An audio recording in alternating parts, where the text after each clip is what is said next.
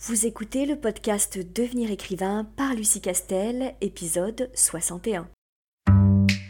Bienvenue sur Devenir écrivain, le podcast pour démarrer et réussir votre carrière d'écrivain. Et maintenant, retrouvez votre animatrice Lucie Castel, autrice publiée à l'international, formatrice et conférencière.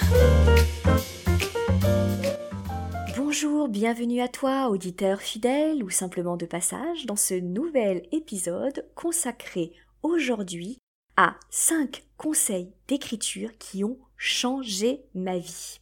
Mais avant d'aborder ce sujet, je te rappelle que ce 24 septembre, j'organise une masterclass sur les 5 clés pour être publié. L'adresse d'inscription pour participer est licar.fr slash masterclass M-A-S-T-E-R-C-L-A-2-S. Tu retrouveras ce lien dans la note de podcast sur licar.fr slash podcast. Et comme toujours, un petit like ou un commentaire développe la chaîne grâce à toi, donc je t'en remercie d'avance. À présent, si le thème d'aujourd'hui t'intéresse, je t'invite à t'installer confortablement et à te laisser porter par ma voix.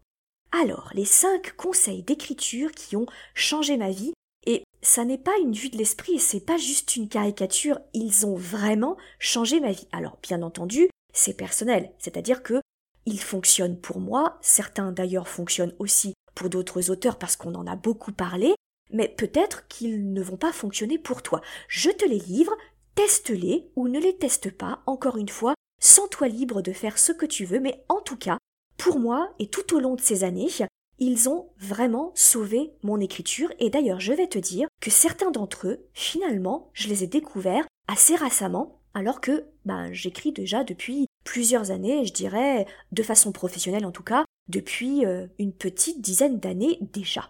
Bref, le premier auquel je pense, et ça ne va pas être une surprise pour toi si jamais tu es un habitué du podcast Devenir écrivain ou de mes lives, le premier, c'est écrire pour être lu. Et je peux te garantir que celui-là de conseil, je ne l'ai pas découvert au tout début de ma carrière. En gros, les premiers romans que j'ai écrits, je ne l'ai vraiment pas fait.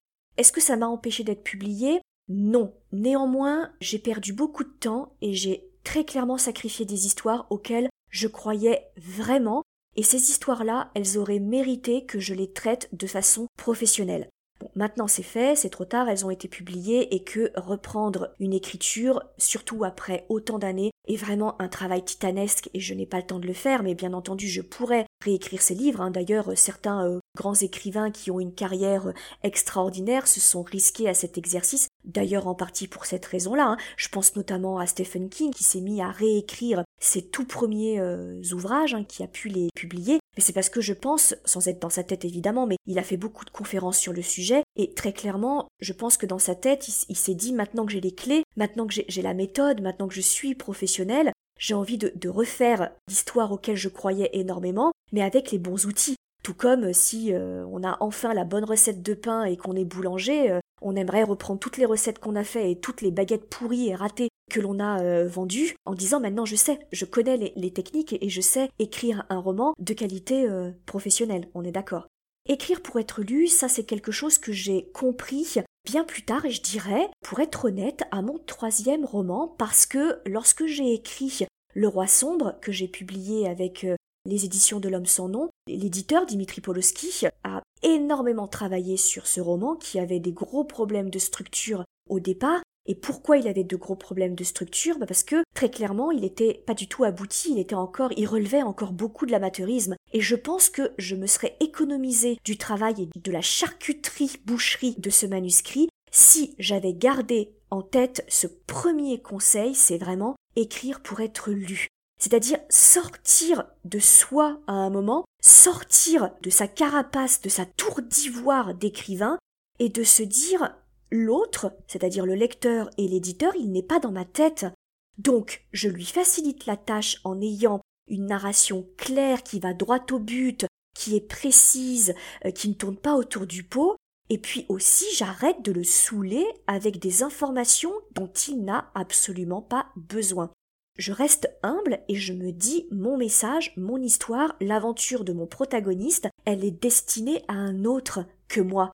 Elle est destinée à un lecteur, elle est destinée à un éditeur. Et je respecte ça, je respecte mon lectorat, et je pense à lui lorsque j'écris. Ce qui veut dire que je m'interroge tout au long de la correction de mon manuscrit et je me demande est-ce que ça, est-ce que cette information, est-ce que ce chapitre, est-ce que ce paragraphe me fait plaisir à moi et est-ce qu'il est réellement utile au lecteur? En gros, est-ce qu'il me fait plus plaisir à moi qu'il n'est utile au lecteur? Et je sais que c'est compliqué, vraiment, parce que je le vis au quotidien, je, le vis encore maintenant alors que j'en suis à mon onzième ouvrage publié, et je ne suis pas la seule, hein, beaucoup d'auteurs euh, sont dans ma situation, on en parle d'ailleurs assez, assez souvent. C'est compliqué parce que c'est un crève-cœur de devoir se dire alors ce paragraphe-là, il est génial, je l'adore, moi ça me renvoie à un souvenir ou ça me renvoie à un message qui est important, mais très concrètement, ça ne sert à rien. Et quand je dis ça ne sert à rien, ça veut dire que ça n'est à aucun moment exploité par la suite dans le récit. Je reprends un exemple d'un auteur, alors malheureusement je ne sais plus lequel, parce que ça remonte à quelques années, j'avais lu ça dans une interview, j'étais beaucoup plus jeune, et il disait quelque chose comme ça, hein, à peu près, si dès le départ tu passes trois quatre lignes à décrire un tableau accroché à un mur dans une pièce parce qu'on découvre pour la première fois là où vit le protagoniste. Si plus tard tu ne te sers pas de ce tableau pour une révélation ou pour tuer un autre personnage, tu ne le décris pas. Point. Alors je sais que c'est compliqué parce que si ça se trouve ce tableau-là pour toi c'est important parce que tu aimes l'art, parce que euh, parce que cette description c'est génial, euh, etc. Mais il n'empêche que si ça ne sert pas l'histoire, le récit ou l'émotion que tu veux susciter dans le cœur du lecteur, alors tu viens. Et il n'y a pas encore si longtemps, moi ça m'est encore arrivé, dans mon ouvrage Qu'est-ce qui fait pleurer les crocodiles? En fait, cet ouvrage-là, ce récit-là, il tient place dans un merveilleux euh, château qui a été euh, transformé en, hôtel de luxe. Hein. C'est un château qui au départ a été euh, offert en cadeau par Elisabeth Ier aux flibustiers les plus émérites et qui coulait un maximum de, bâtiments français. Et pour les remercier, pour les mettre de son côté évidemment, elle leur offrait des châteaux. Et beaucoup de ces châteaux ont été transformés en hôtels. Évidemment, vous imaginez, euh, c'est des demeures absolument euh, sublissimes avec une histoire, avec des œuvres d'art magnifiques, etc. Et ce château, il a un réel intérêt dans le livre parce que il est presque un personnage à part entière. Il n'empêche que je me suis surpris, et parce que ma correctrice me l'a fait aussi remarquer, je me suis surpris à en faire des caisses parce que ça me faisait plaisir à moi. C'est-à-dire que je faisais en gros une visite écrite, une visite narrée de euh, ce lieu que je trouvais absolument magique. Mais sauf que ça ne servait pas à tous les coups le récit. Donc j'ai dû faire des coupes franches, en fait, et de ne garder que les passages qui étaient réellement utiles pour simplement plonger le lecteur dans l'ambiance. Et une fois qu'il était dans l'ambiance, après c'était terminé, il fallait que je passe à autre chose. Donc ça, c'est vraiment essentiel, garder en tête, écrire pour être lu. Deuxième conseil d'écriture qui a changé ma vie, pas de roman sans plan. Ah bah alors ça, je le répète un milliard de fois, j'ai même créé une formation entière dédiée à ça, qui est la formation devenir écrivain projet best-seller et qui propose une méthode, hein, parce qu'on a, j'ai créé une méthode où j'ai compilé euh, tout ce que j'ai pu faire depuis des années, la somme de toutes les techniques d'écriture qui existent et que j'ai testées pour en faire une qui pour moi fonctionne très bien et qui je pense est très pédagogue et qui je pense fonctionne avec le plus grand nombre, donc mais ça c'est ma conviction personnelle et je me bats quotidiennement pour faire vivre ce plan et, c'est la raison d'être de la formation devenir écrivain et jusque là les élèves ont plutôt adhéré à cette méthode là. Mais peu importe que ce soit cette méthode ou une autre, peu importe, pas de plan, pas de bon roman. Pas de plan, pas de roman équilibré, pas de personnage principal subtil, réel, crédible et qui soit attachant. Vraiment, il faut absolument avoir une feuille de route, un cap, une boussole, et pas partir bille en tête dans l'écriture pour risquer, si jamais malheureusement en cours de route, on a un impératif professionnel ou un impératif familial qui fait que pendant un mois, deux mois, on ne peut pas écrire. Quand on reprend l'écriture, alors évidemment on relit ce qu'on a écrit, mais on est quand même paumé, et cette rupture, elle se sent. Et on a beau bidouiller, on a beau réécrire, on a beau corriger, elle se sent. Alors que lorsque dès le départ on a une vision d'ensemble, on a une vision de l'œuvre dans sa globalité, qu'on voit le tableau dans son ensemble, ça donne tellement plus de puissance à l'écriture, vraiment. Moi, je, vous encourage à tester au moins une fois un plan. Et encore une fois, peu importe le, plan, évidemment, moi je milite pour le mien parce que je crois évidemment et dur comme fer à ce plan et je pense qu'il est le, le plus adaptable et le plus souple, mais peu importe, il y en a plein d'autres, il en existe plein d'autres, la méthode du flocon de neige, la méthode Save de 4, peu importe. Mais choisis une méthode, choisis un plan et teste-la. Tu verras, ça fera toute la différence. Troisième conseil qui a euh, changé ma vie d'auteur, je le tiens d'Agatha Christie, donc évidemment il s'adresse uniquement à celles et ceux d'entre vous qui se destinent à la rédaction d'un thriller, d'un polar et plus précisément d'un houdonite. Le conseil que Agatha Christie euh, donnait euh, à l'occasion d'une interview euh, radio de mémoire, me semble-t-il, elle disait que pour écrire un houdonite, il fallait le faire en deux temps. Le premier, il fallait l'écrire du point de vue du ou des tueurs. Donc on faisait le récit de façon ultra simplifiée et sous forme de plan, évidemment, on n'écrivait pas le roman en entier, et on l'écrivait uniquement de son point de vue. Ses motivations, comment il préparait le crime, comment il le réalisait, qu'est-ce qu'il avait utilisé, quand, quelles traces il avait pu euh, laisser, etc., etc. Et puis, ensuite, on écrivait le plan, on prévoyait un plan, mais cette fois du point de vue de l'enquêteur. Et du coup, le fait de rédiger ces deux timelines en quelque sorte, et ces deux histoires parallèles, permet ainsi plus facilement de gérer les indices. Parce que, comme on l'a fait une première fois du point de vue du tueur, on a matérialisé le crime, on l'a vu faire, puisqu'on l'a décrit. Et du coup, en le décrivant, on sait précisément quelle trace, quel petit caillou il a pu laisser euh, derrière lui. Et donc c'est ce petit caillou que l'enquêteur va rassembler au départ sans trop savoir pourquoi ou en tout cas en ne donnant pas forcément euh, l'image de quelqu'un qui sait où il va, mais petit à petit la somme de ces petits cailloux et de ces traces laissées qui ont matérialisé le meurtre va donner lieu ensuite évidemment au tableau d'ensemble, à la révélation et donc à rebours l'enquêteur comprendra la timeline et comprendra l'histoire du tueur jusqu'au moment où il a tué la victime.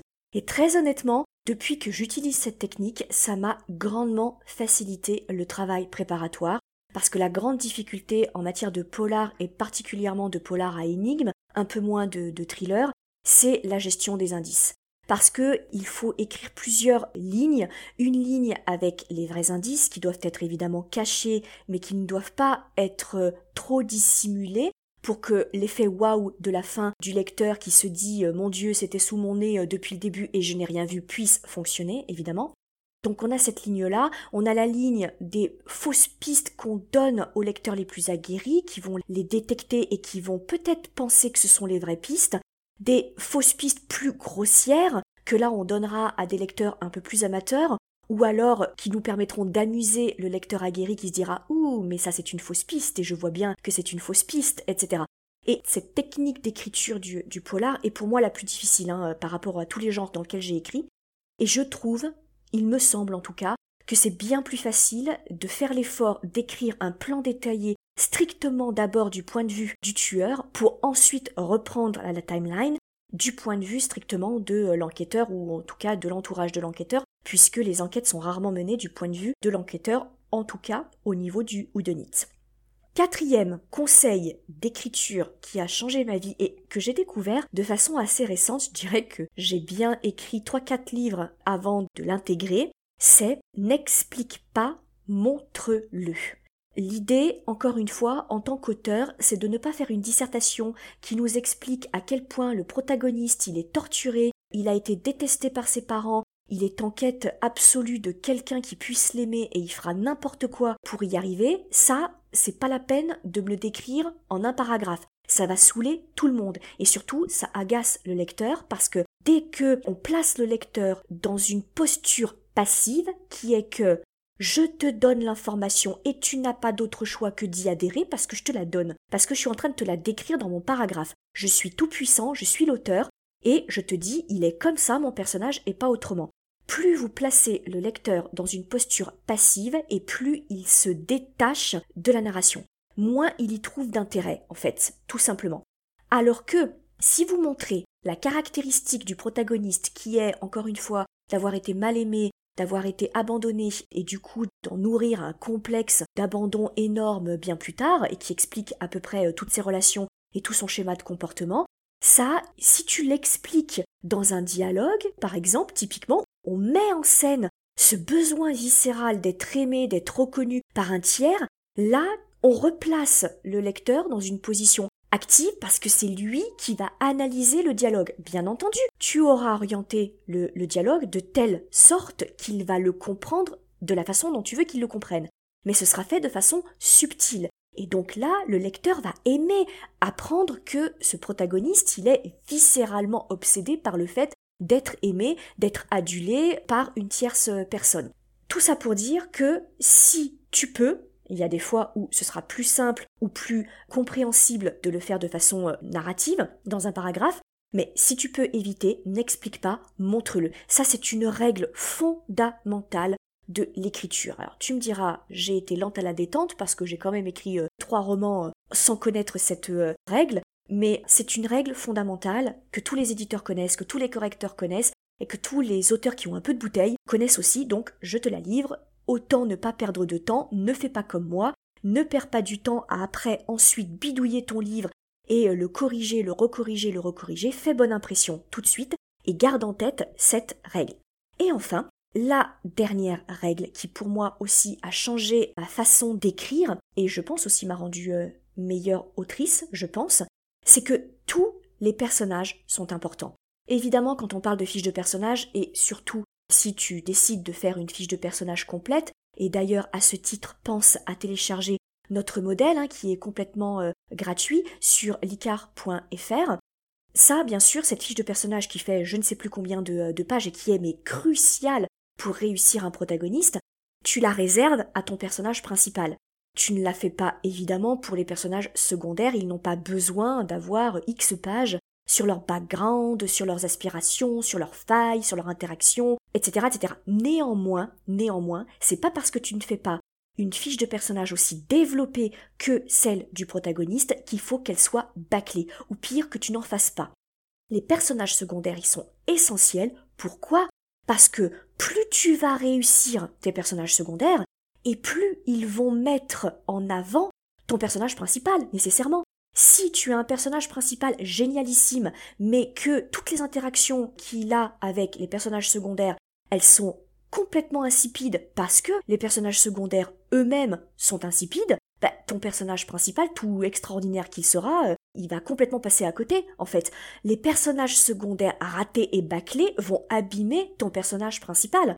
Les personnages secondaires, imagine ça comme un casting c'est des acteurs de second rang qui sont là pour mettre en avant le talent de la superstar, en fait, au service évidemment du protagoniste. Donc tout ça pour dire que les personnages secondaires, tu dois les réussir. En les réussissant, tu vas réussir et tu vas mettre en avant ton personnage principal. Ton personnage principal ne peut pas exister tout seul. Il n'existe pas indépendamment des autres personnages. Pourquoi? Parce qu'il va se nourrir, il va évoluer, il va se transformer non seulement au contact du récit et des bouleversements et des rebondissements, mais aussi et surtout au contact des autres personnages et des interactions qu'il entretient avec ces personnages-là.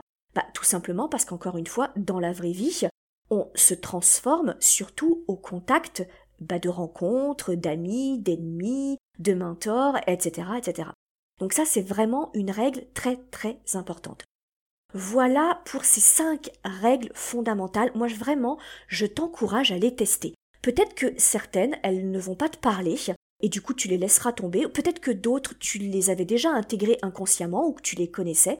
Mais si jamais c'est une découverte pour toi, et ce n'est pas grave, parce qu'encore une fois, moi, certaines, je les ai appris de façon assez récente, ça n'empêche pas que j'ai quand même publié, mais l'idée est de t'améliorer d'un roman sur l'autre, je t'encourage vraiment à les tester.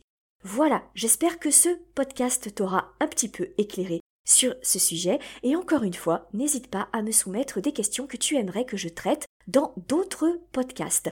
Je te souhaite une bonne semaine et je te quitte avec un mantra que j'aime beaucoup et qui est le suivant. Écrire, c'est dur et c'est compliqué. Ne laisse jamais personne dire que tout le monde peut être écrivain. Je te remercie de ton attention et te dis à très vite.